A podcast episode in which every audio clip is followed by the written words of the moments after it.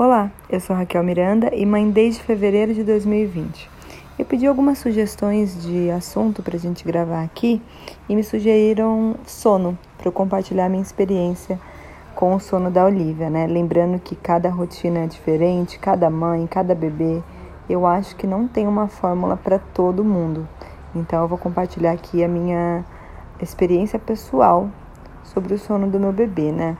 Quem que não tá cansado de ouvir de amigos, de parentes, dos avós. E aí, já dorme a noite inteira? Eu quero morrer com essa pergunta, porque nem eu, com 32 anos, durmo a noite inteira. nem quando eu não tinha bebê eu dormia a noite inteira. Então, eu não sei realmente o que responder, assim. Eu falo que sim, geralmente. Mesmo quando a noite foi um pouco difícil, eu falo que sim, porque no final do dia eu acho que as perguntas são bem intencionadas e aí eu deixo a pessoa vibrar comigo. Ai, que beleza, deu é mesmo, que beleza. E com a olheira, olheira no queixo, né? Mas vamos lá. É, eu vou começar esse episódio recomendando que vocês assistam uma série do Netflix chamada Bebê em Foco. E lá tem um episódio chamado Sono do Bebê. É bem legal porque mostram vários cientistas fazendo pesquisas e falando sobre o sono. E eu vou dar um spoiler aqui. É, eles fizeram pesquisas através daqueles aplicativos que você registra o sono do bebê, registra a fralda, sabe? Tem vários desse tipo. E eles monitoraram vários bebês no mundo inteiro e perceberam que o primeiro mês do bebê é muito randômico. O, os, os, horários de sono, quando dorme e acorda, não tem padrão nenhum. E a partir do, dos 12 meses que começa a aparecer um padrão claro. Por que, que isso acontece, né? Mais um spoiler aqui porque as conexões cerebrais do bebê não estão formadas. Então, a conexão que faz o bebê desligar à noite, dormir lá umas 6, 7, 8 horas seguidas, só vão terminar de se formar depois dos 12 meses. Então, depois que eu assisti isso, eu achei muito libertador, porque eu fiquei parando de tentar achar padrão, eu fiquei parando de comemorar o dia que ela dormia muito, o dia que eu descansava mais, porque é muito assim, é muito é, impreciso, assim, eu acho, né? Eu acho que um bebê é, nunca diga que ele é. Eu acho que um bebê está. Inclusive, eu acho que isso, ter um bebê, é muito colocar em prática várias coisas budistas, assim, né? Então, uma delas é isso. O bebê nunca é calmo ou é irritado. Ele está calmo, ele está irritado, porque tudo é muito passageiro. Muda o tempo todo. Então, assim, eu acho que sim, pequenas conquistas devem ser comemoradas, mas a gente não deve definir o bebê a partir delas. Então pode ser que seu bebê durma duas, três noites seguidas muito bem e depois ele fica uma semana dormindo mal, aí volta, principalmente antes dos 12 meses, né? Então é isso, vamos celebrar quando as coisas acontecerem da maneira que a gente espera mas também cuidado para a gente não criar sofrimento, né? Pô, dormiu muito bem semana passada e agora o que está acontecendo? Está acontecendo que é, o cérebro do bebê ainda não está formado e é isso, né? A gente tem que esperar. Então assistam esse, esse capítulo chamado Sono do Bebê em Foco na Netflix, que explica um pouco mais de acordo com a ciência também. Então, tem uma outra coisa também, né? Agora tá passando por aqui que a Olivia tá caminhando para o quarto mês mas é o reflexo de Moro. É aquele susto que o bebê tem é, quando ele nasce, né? Ele abre os bracinhos e fica assustado. É super comum, é super esperado, é super saudável ter esse reflexo. E isso acorda um pouco o bebê às vezes, né? Então, por isso que falam que é muito importante a gente respeitar os três meses após do nascimento do bebê, que é o mês que ele ainda não se tocou que ele nasceu. Então, como é que faz para ele dormir melhor? Pelo menos aqui em casa, né? O que funcionou é enrolar ele num charutinho, porque eu enrolando os bracinhos do bebê, primeiro ele se sente acolhido, né, como se estivesse no útero, e eu não dou espaço para os bracinhos abrirem naquele susto, no reflexo de Moro. Então aqui funciona bem o charutinho e de novo, altos e baixos assim. Funcionou durante o primeiro mês de vida dela direto, depois ela reclamava no segundo mês. Agora eu tô voltando de novo a usar o charutinho. Então, uma dica que eu dou aqui assim, não joga fora as coisas. Por exemplo, ah, dei um banho de balde, o bebê odiou, joguei fora o balde. Não, porque pode ser que ele odiou num período, no outro ele vai gostar. Então, eu, eu faço isso. Aqui eu já falei em outros episódios como ela adorava sling. Agora eu tô numa péssima fase de sling, ela não tá gostando. Eu coloco, ela fica esticando as perninhas, chora irritada. deixei o sling de lado, falei, daqui a pouco eu volto com ele. Porque é isso, eles estão aprendendo e se desenvolvendo o tempo inteiro. Então, sobre isso, né? Deixar ele apertadinho. É, se você não, não tiver charutinho, nem quiser fazer por algum motivo, deixa uns, uns travesseirinhos ou uns cobertorzinhos enrolados ao redor do bebê, lembrando de ficar sempre de olho, né, para não correr o risco de sufocamento. Eu faço isso aqui porque ela dorme do nosso lado. Então eu consigo abrir o olho e ver o que está acontecendo com ela sem eu, que eu precise levantar, né? Então, outra coisa que eu ouvi também sobre o sono dos bebês é que os bebês, eles ainda são muito primitivos, assim, né? O nosso cérebro ainda é muito primitivo quando a gente nasce. Então, eles estão sempre atentos. Então, é comum que eles dormam, dormem mais de dia e fiquem mais atentos à noite, porque ele não entende que ele está seguro numa casa, ele não entende que não tem um predador que vai matar ele enquanto ele dorme. Então, por isso que alguns bebês ficam mais ativos durante a noite e dormem mais durante o dia, porque de dia tá sol, tá tranquilo, ele pode relaxar. À noite, né, quando os caçadores saem para caçar, então ele tem que ficar atento. É engraçado isso, né? É muito tem sido muito interessante acompanhar o desenvolvimento de um ser humaninho aqui pequenininho e ver é, ela se acostumar, ela entender que ela tá segura aqui. Mas é isso, dias e dias, assim. Tem dias que ela tá tirando a sonequinha dela lá no bercinho dela, que eu deixo ela lá Sempre que eu posso à tarde, eu coloco ela no bercinho porque lá onde fica a câmera. Então eu consigo ficar de olho nela enquanto eu faço as coisas.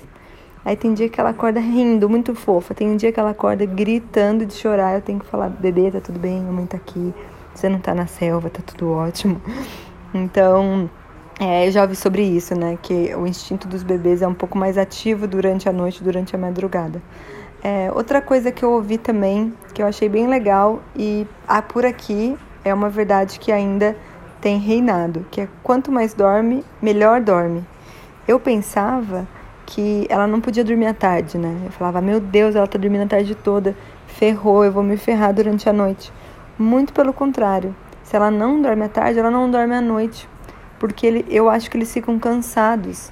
E eles não entendem que eles estão com sono, né? Os bebês não sabem que é só fechar o olho e, e dormir e tá tudo bem. Eles ficam irritados. Então, quando por algum motivo ela não consegue dormir à tarde, à noite, meu Deus do céu, a gente rala para fazer ela dormir e, e manter.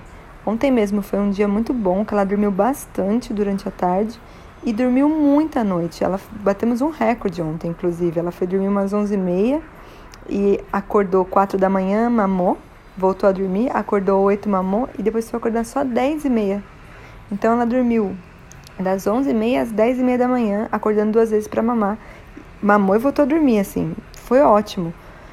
Então, eu acho que é isso, que quanto mais o bebê dorme à tarde, quanto mais ele descansa, mais descansado ele está à noite para, é, como é que fala? Engrenar, né? Outro soninho. Então, eu acho que é isso, assim, as sonecas da tarde são bastante importantes. Vocês vão ver nesse documentário do Netflix, Bebê em Foco, que fala que é quando o bebê, quando ele está dormindo, é quando ele está processando tudo que ele aprendeu. Então é muito legal, eles fazem vários testes com bebês dormindo ou sem dormir, e dá pra ver que a performance dos bebês quando eles dormiram é muito maior. Então isso é muito interessante. Outra coisa aqui que funciona muito bem, e isso desde o dia 1 dela, espero que, que se mantenha, mas como eu falei no começo do episódio, né? Vamos celebrar o que dá certo mas também não vou ficar frustrada se um dia parar, porque altos e baixos, dias de luta, dias de glória, né? É barulho de chuva.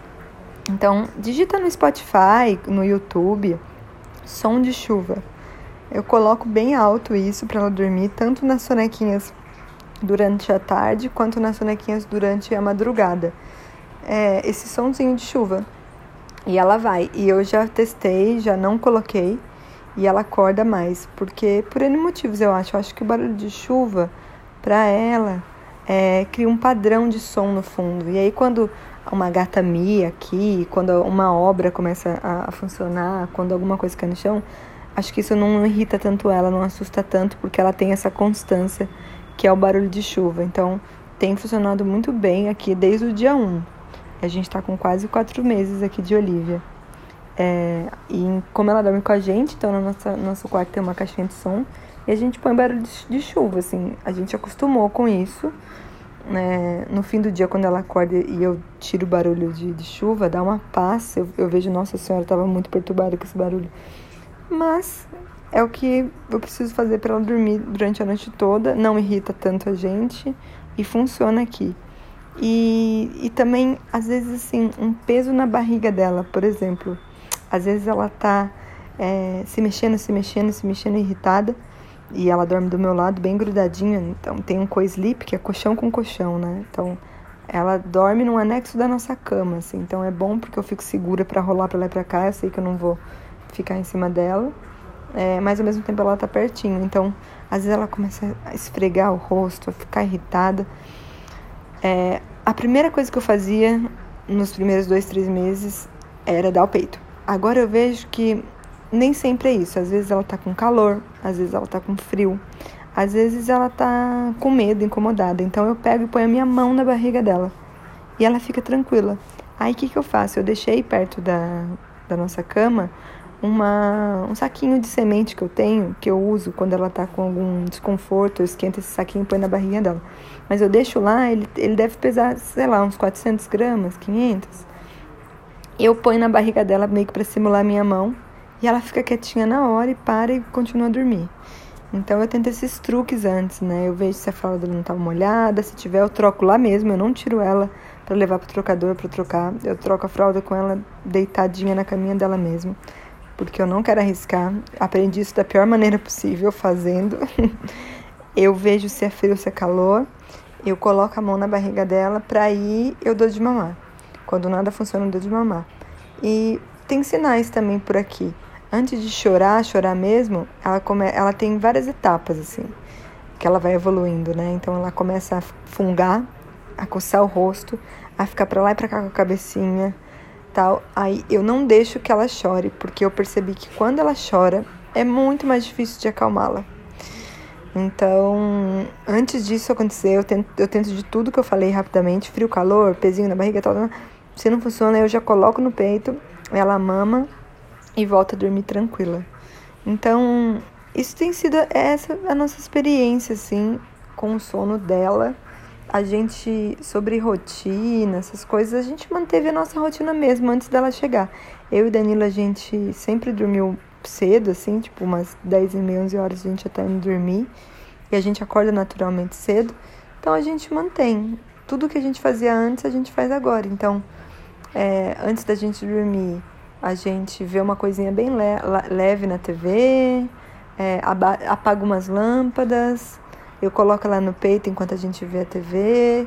Às vezes ela dorme no peito mesmo e eu já levo para a caminha lá, a gente fica. Às vezes não. Aí eu dou Danilo, o Danilo nina ela na bola de pilates.